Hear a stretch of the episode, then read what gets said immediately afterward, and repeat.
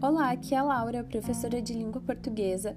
Esta série de podcasts é idealizada pelo Centro da Juventude de Viamão e o objetivo é a preparação para a redação do Enem.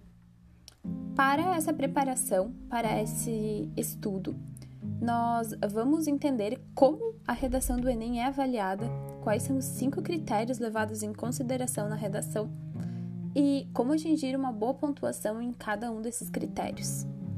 Fiquem ligados, escutem os podcasts e façam as atividades do Google Sala de Aula, além dos nossos encontros no Discord. Tchau, tchau!